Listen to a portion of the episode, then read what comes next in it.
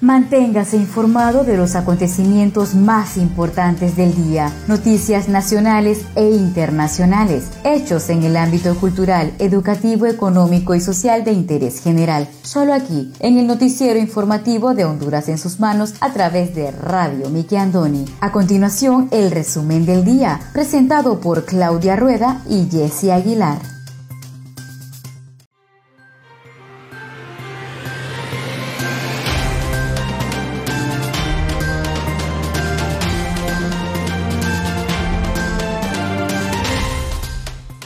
Buenas tardes, sean todos bienvenidos a una edición más de su noticiero informativo Honduras en sus manos, a través de Radio TV Miki Andoni Siglo XX. Les saluda su fiel servidora Wendy Aguilar desde San Pedro Sula Cortés, agradecida con Dios por la oportunidad que nos da de compartir con cada uno de ustedes las noticias más importantes que trascienden a nivel nacional.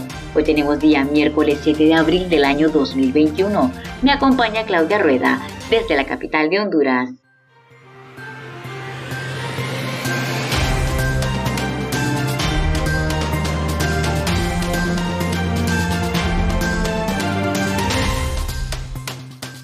Muy buenas tardes, les saluda Claudia Rueda. Agradecemos su compañía para este día, miércoles 7 de abril del año 2021. En esta emisión diaria le brindaremos los hechos más importantes a nivel nacional. Radio TV, Miki Andoni, siglo XX, de Noticias de Honduras en sus manos, agradece su sintonía. Las mascarillas pueden ayudar a prevenir que las personas que las lleven propaguen el virus y lo contagien a otras personas. Sin embargo, no protegen frente al COVID por sí solas, sino que deben combinarse con el distanciamiento físico y la higiene de manos. Sigue las recomendaciones de los organismos de salud pública de tu zona.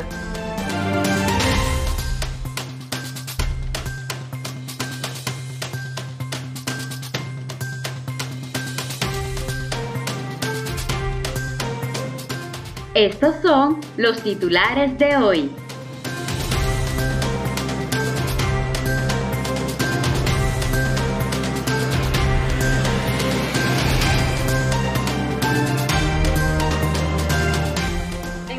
Nacionales y relacionados al tema de salud, Hospital San Felipe de la capital y sus salas COVID-19 están al 100%. En otras informaciones, antes del 30 de abril se acordaría ajuste salarial entre obreros y empresarios. Palmerola ya está al 75% terminado y aseguran iniciará operaciones en octubre. Sector privado en Honduras traslada feriado del Día de las Américas. Unos 445 mil hondureños se encuentran desempleados según ministro de Trabajo. Además, el pronóstico del tiempo válido para este miércoles 7 de abril y el artículo del día por el literato Fernando Pineda Ugarte, que en paz descanse.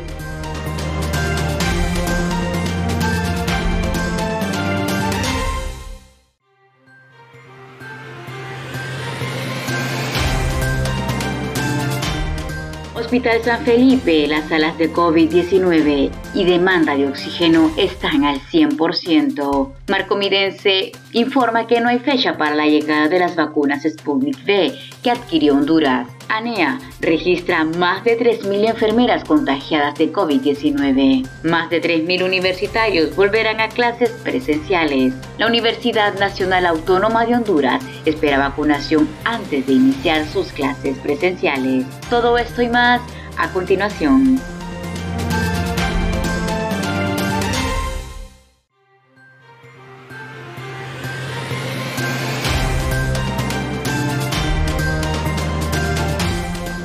Iniciamos desde ya con el desarrollo de las noticias.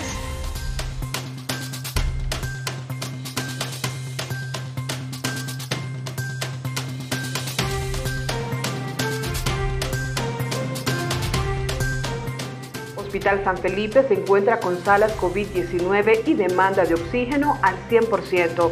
Al 100% de su capacidad se encuentra en la sala de atención a pacientes COVID-19 y de la misma manera la demanda de oxígeno en el Hospital San Felipe de la capital. Desde inicio de la pandemia, este centro asistencial se ha encargado de atender a cientos de pacientes contagiados con el virus. Diario Tiempo Digital se contactó con Marisol Obando, relacionadora pública del hospital, quien detalló que hasta el día martes 6 de abril, el día de ayer, las salas COVID-19 y el flujo de oxígeno están al 100%.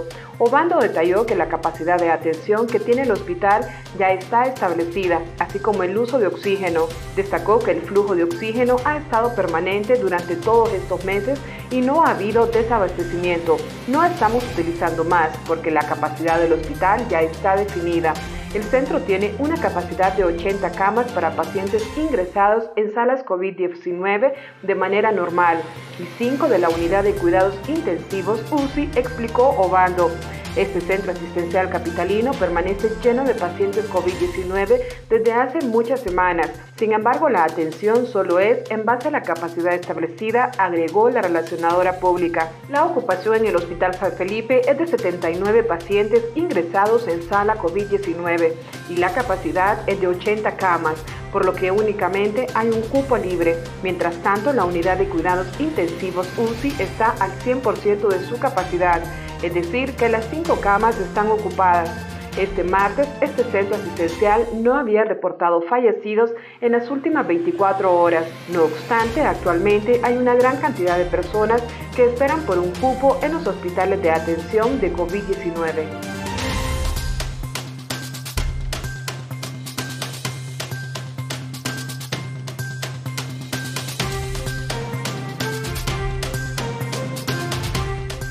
Hospital San Felipe, las salas de COVID-19 y la demanda de oxígeno están al 100%. Al 100% de su capacidad se encuentran las salas de atención a pacientes de COVID-19 y de la misma manera la demanda del oxígeno en el Hospital San Felipe de la capital. Desde inicios de la pandemia este centro asistencial se ha encargado de atender al ciento de pacientes contagiados por COVID-19. Diario Tiempo Digital se contactó con Marisol Obando, relacionadora pública del hospital, quien detalló que hasta hoy, martes, el 6 de abril, las salas COVID-19 y el flujo de oxígeno están al 100%. Obando detalló que la capacidad de atención que tiene el hospital ya está establecida, así como el uso del oxígeno. Destacó que el flujo de oxígeno ha estado permanente durante todos estos meses y no ha habido desabastecimiento. No estamos utilizando más porque la capacidad del hospital ya está definida. El centro tiene una capacidad de 80 camas para pacientes ingresados en sala COVID-19 de manera normal y 5 en la unidad de cuidados intensivos, explicó Obando. Este centro asistencial capitalino permanece lleno de pacientes COVID-19 desde hace muchas semanas. Sin embargo, la atención solo es en base a la capacidad establecida, agregó la relacionadora pública. Hasta el día martes 6 de abril, la ocupación en el Hospital San Felipe era de 79 pacientes ingresados en la sala COVID-19 y la capacidad es de 80%, por lo que únicamente hay un cupo libre. Mientras tanto, la unidad de cuidados intensivos está al 100% de su capacidad, es decir, que las cinco camas están ocupadas. Este martes este centro asistencial no reportó fallecidos en las últimas 24 horas. No obstante, actualmente hay una gran cantidad de personas que esperan por un cupo en los hospitales de atención de COVID-19.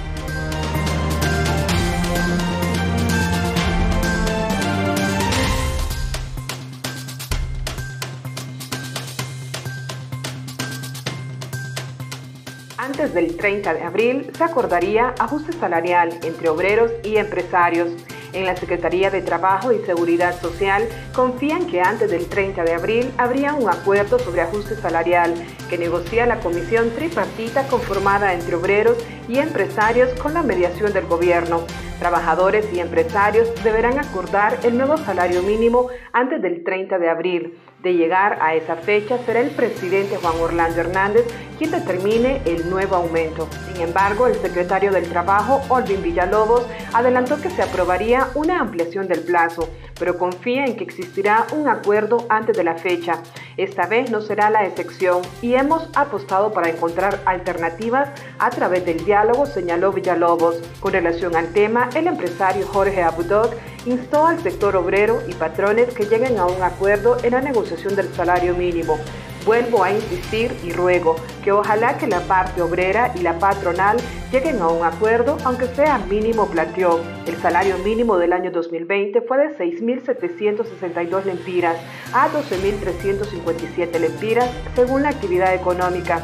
No obstante, antes de la llegada de la pandemia, en marzo del año 2020, más del 60% de las empresas no cumplían con el ajuste salarial, un ajuste salarial del 1% para mediana empresa y del 4.01% para la gran empresa había presentado como contrapropuesta la empresa privada en el contexto de las negociaciones que iniciaron en diciembre pasado con el sector trabajador.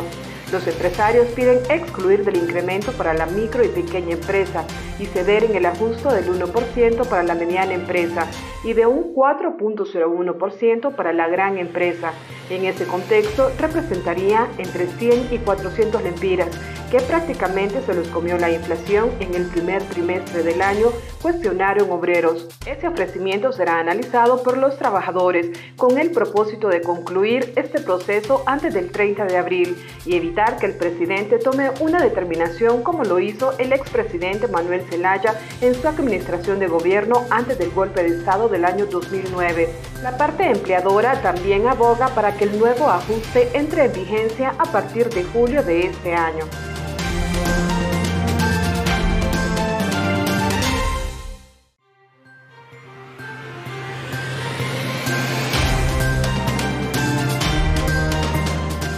Marcomidense informa que no hay una fecha para la llegada de las vacunas Sputnik V que adquirió Honduras. El titular de la Secretaría de Finanzas, Marco Midense, aseguró este martes que no hay fecha aún para la llegada de algún lote de los 4.2 millones de vacunas negociadas con Rusia. Estamos claros que lo más importante es ayudar a salvar vidas, por eso los triajes son fundamentales para descongestionar hospitales y seguir el embate contra el COVID-19. Al mismo tiempo señaló que el gobierno ha desembolsado 72 millones de lempiras a un total de 200 municipalidades como parte del programa Fuerza Honduras y que las restantes 98 siguen sin realizar la respectiva liquidación de fondos. En ese sentido, la Secretaría de Finanzas lista con los recursos para realizar las transferencias a las municipalidades y dar continuidad a la atención temprana de los hondureños con sospecha de la enfermedad. El requisito fundamental para continuar con las transferencias es que los ediles presenten la liquidación correspondiente de los recursos ya recibidos ante la Secretaría de Gobernación, Justicia y Descentralización. Los recursos para la compra directa de vacunas están listos.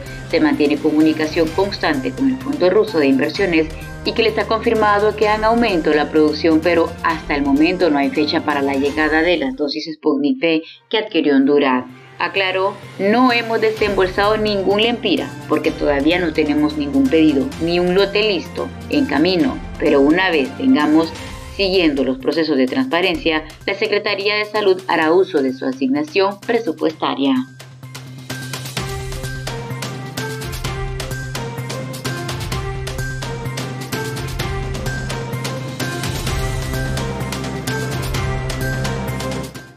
Conozca Honduras como su propia mano. www.hondurasensusmanos.com Geografía e historia de Honduras. Conozca Honduras como su propia mano. www.hondurasensusmanos.info Honduras en sus manos. Noticias. Conozca Honduras como su propia mano www.rinconesdehonduras.info Honduras en sus manos. Turismo.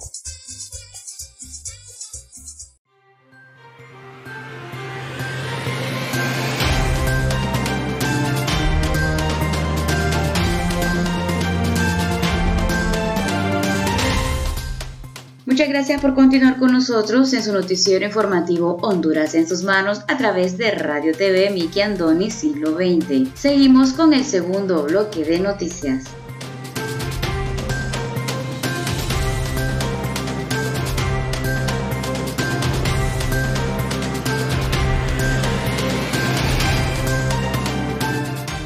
Aeropuerto Palmerola ya está al 75% terminado y aseguran iniciará operaciones en octubre. Altos funcionarios del gobierno de Honduras conocieron este martes los nuevos avances en el Aeropuerto Internacional de Palmerola durante un recorrido organizado por las autoridades de Palmerola International Airport, empresa que construye la nueva terminal aérea. El avance de obra del Aeropuerto Internacional de Palmerola ya es del 75%, informaron las autoridades de la terminal aérea.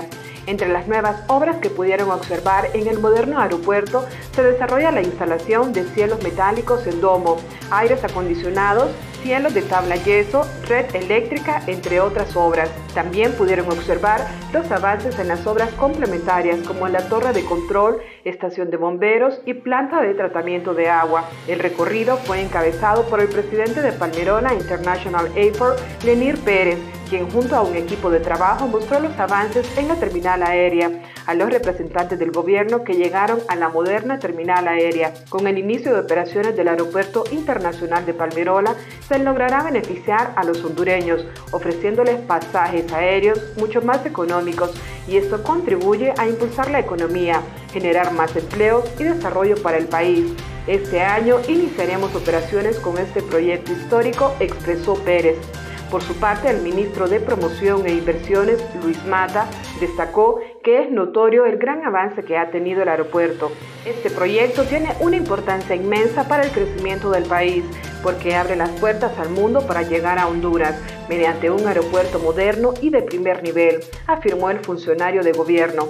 Mientras el comisionado presidente de la SAP, Leo Castellón, resaltó que el aeropuerto es una gran obra que genera empleos directos e indirectos, que atrae nuevas inversiones a la zona y que este año deberá iniciar operaciones, manifestó. El gerente de operaciones de Palmerola International Airport, Jorge Díaz, detalló que la terminal de pasajeros mide casi 40.000 metros cuadrados. El aeropuerto tiene 7 mangas y ofrecerá la capacidad para recibir en plataforma hasta 13 aeronaves simultáneamente. Además, tendrá una terminal de carga de 3.000 metros cuadrados con tecnología de cadena fría. Tendremos más de 1.200 estacionamientos techados y un sistema automatizado de control y clasificación de equipaje. Es un aeropuerto diseñado para brindar la mejor experiencia a los pasajeros.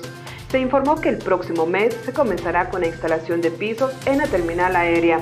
Está previsto que el Aeropuerto Internacional de Palmerola iniciará operaciones en el último trimestre de este año 2021.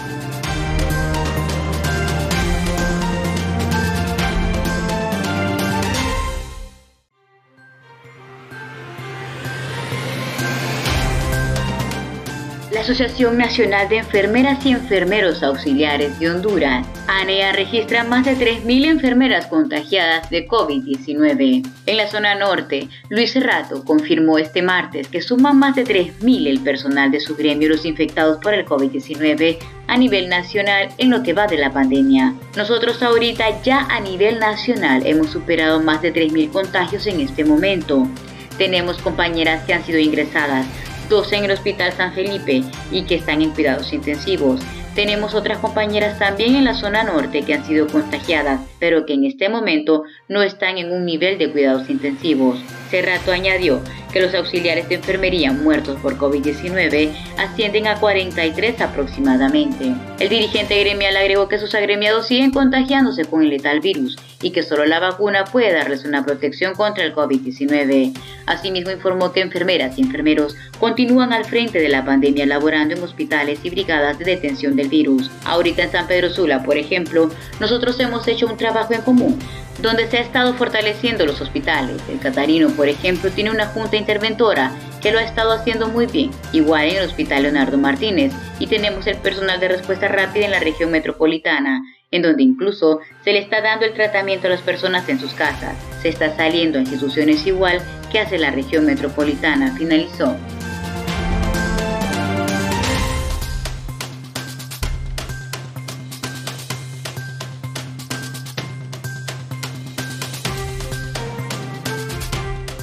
sector privado en Honduras traslada feriado del Día de las Américas al 19 de abril. Mediante un comunicado, el Consejo Hondureño de la empresa privada COEP informó este martes que el feriado que corresponde al 14 de abril, que se celebra el Día de las Américas, será trasladado para el lunes 19 del presente mes. El comunicado también detalla que la determinación se tomó de acuerdo al artículo 1 del decreto número 50-2003 vigente, que establece que los días de feriado nacional que cayeran en días laborales se trasladan para su goce el lunes de la siguiente semana. por lo que el feriado del miércoles 14 de abril del año 2021 se traslada para su goce el lunes 19 de abril del año 2021. El COEP también agrega que el sistema financiero nacional estará cerrado el lunes 19 de abril, estando a disposición los portales de banca electrónica, ACH y cajeros automáticos, por lo que les pedimos tomen sus previsiones correspondientes.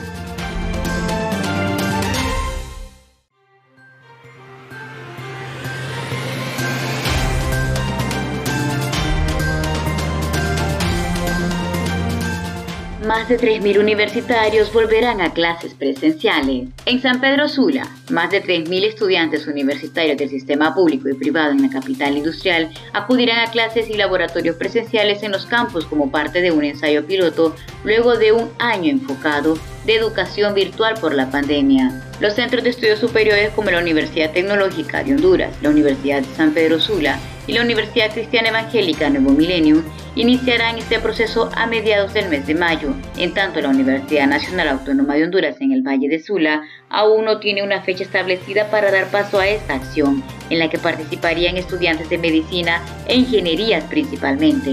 La Universidad Tecnológica Centroamericana y el Centro Universitario Tecnológico desde principios de febrero comenzaron a implementar este ensayo, tras solicitarlo y recibir la aprobación del Sistema Nacional de Riesgos SINAGER. Senen Villanueva, rector por ley de la USAP, informó que a partir del 17 de mayo, con el inicio del segundo periodo del 2021, cerca de mil estudiantes acudirán al campus para recibir su instrucción en los laboratorios de física, mecatrónica, biología, inglés y computación. Se informó que hay una comisión académica de docentes en las carreras de odontología y medicina que preparan un plan y lo presentarán al Consejo Universitario.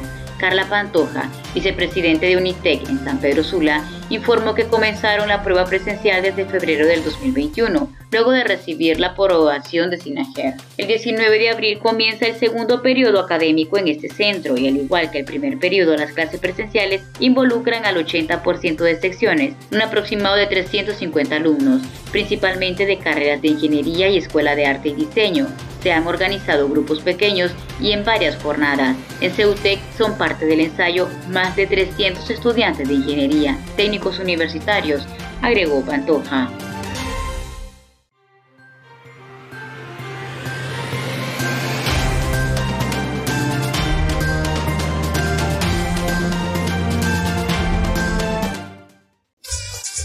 Conozca Honduras como su propia mano. www.leahonduras.com Literatura, colección hondureña. Gramática, ortografía y sus reglas. Para sus tareas y más. www.escribelocorrecto.com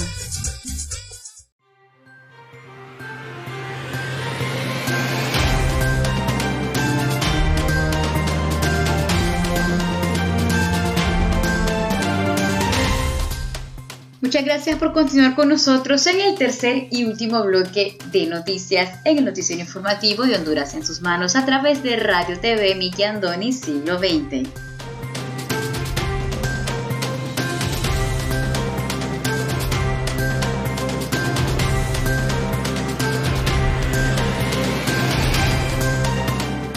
Unos 445 mil hondureños se encuentran desempleados según ministro de Trabajo, el ministro de la Secretaría de Trabajo, Olvin Villalobos Velázquez, refirió que según la encuesta permanente de hogares del Instituto Nacional de Estadísticas, INE, la tasa de desempleo abierta en Honduras es del 10.9%, lo que significa que 445 mil hondureños se encuentran sin trabajo. Si hacemos este comparativo con el año 2019, donde la tasa de desempleo abierta era del 5.7%, es decir, 240 mil desempleos, significa que el efecto que tuvimos en el año 2020 fue de 200 mil, apuntó el ministro. De acuerdo al funcionario, a la Secretaría de Trabajo han llegado 160 mil solicitudes de suspensiones laborales. No obstante, menciona que de esos 160 mil hondureños suspendidos, varios ya han retornado a sus lugares de trabajo. El ministro de Trabajo destacó que en abril y mayo del año 2020, el mandatario hondureño impulsó la Ley Especial de Reactivación Económica, donde se le daba un beneficio tipo incentivo a los trabajadores que fueron suspendidos de sus trabajos por la pandemia del COVID-19. Se lograron beneficiar en el primer mes 130 mil hondureños. En el segundo mes, a medida que la economía se abrió, se beneficiaron a 100 mil y en el tercer mes a menos de 100 mil personas, lo que significa que a medida que la economía se iba abriendo, los espacios de trabajo se iban recuperando, concluyó.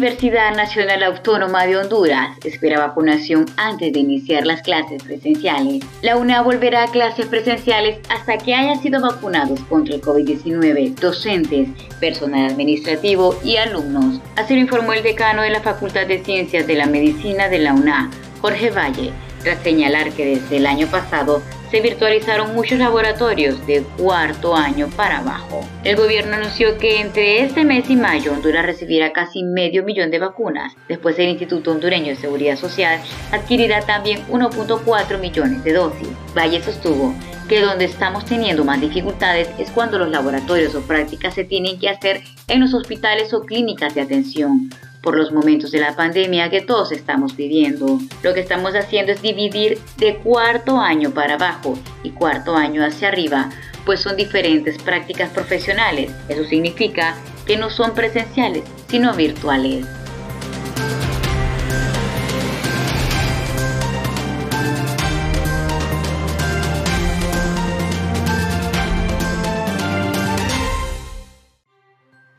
Continuación el estado del tiempo.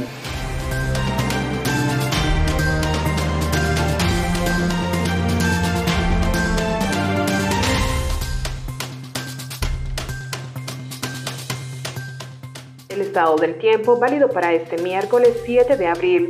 Para este miércoles por la tarde, la convergencia de vientos y humedad del Océano Pacífico y Mar Caribe sobre el occidente del país mantendrá el cielo nublado, acompañado de lluvias y chubascos débiles dispersos sobre las regiones suroccidental y occidente.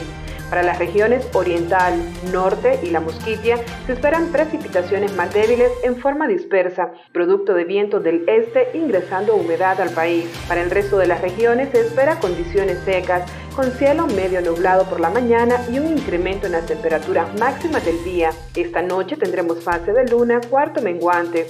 El oleaje en el litoral caribe será de 2 a 4 pies y en el Golfo de Fonseca el oleaje será de 3 a 5 pies.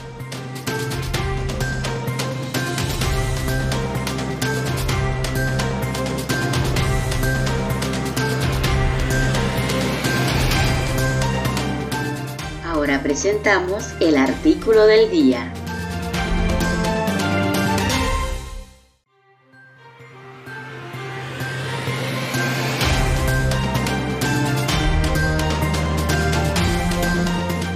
Nuestro artículo del día miércoles por el arquitecto Fernando Pineda Ugarte, que en paz descanse, mi pueblo.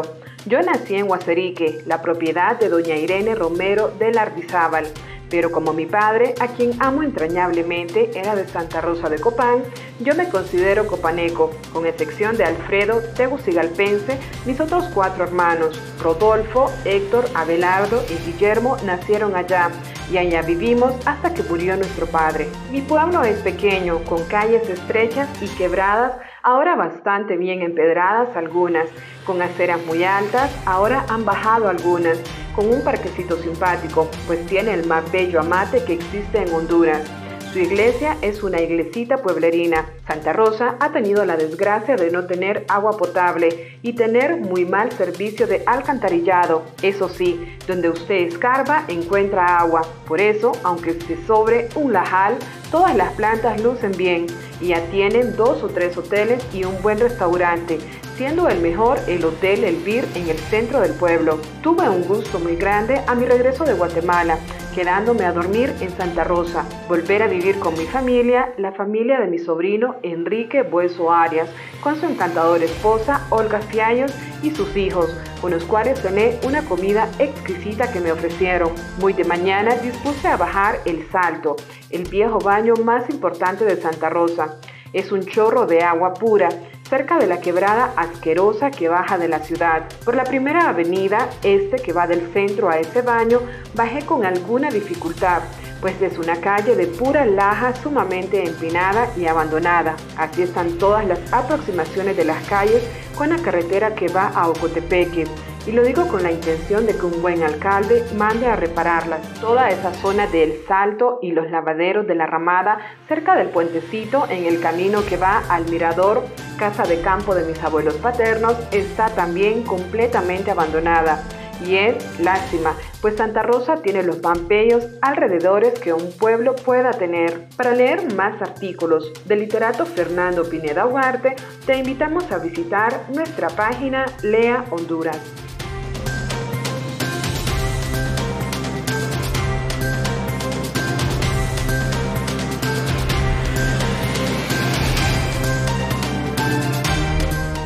Muchas gracias a todos ustedes por haber estado con nosotros en el noticiero informativo Honduras en sus manos a través de Radio TV Miki Andoni Siglo XX. Los esperamos la siguiente edición. Se despide de ustedes su fiel servidora Wendy Aguilar desde San Pedro Sula Cortés. Hasta la próxima.